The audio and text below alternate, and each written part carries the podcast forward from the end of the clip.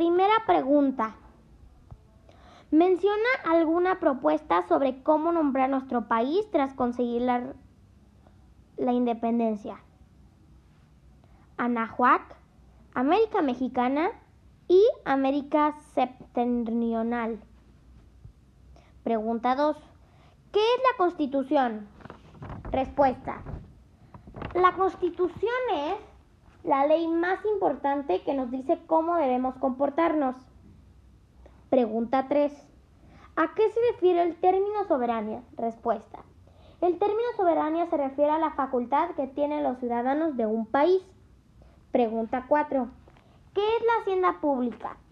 La respuesta. La hacienda pública es la institución que recauda y administra el dinero con el que cuenta el gobierno para pagar los salarios de sus trabajadores y las obras públicas. Pregunta 5. ¿Qué fue lo que, caracterizó, a las primeras décadas de vida independiente?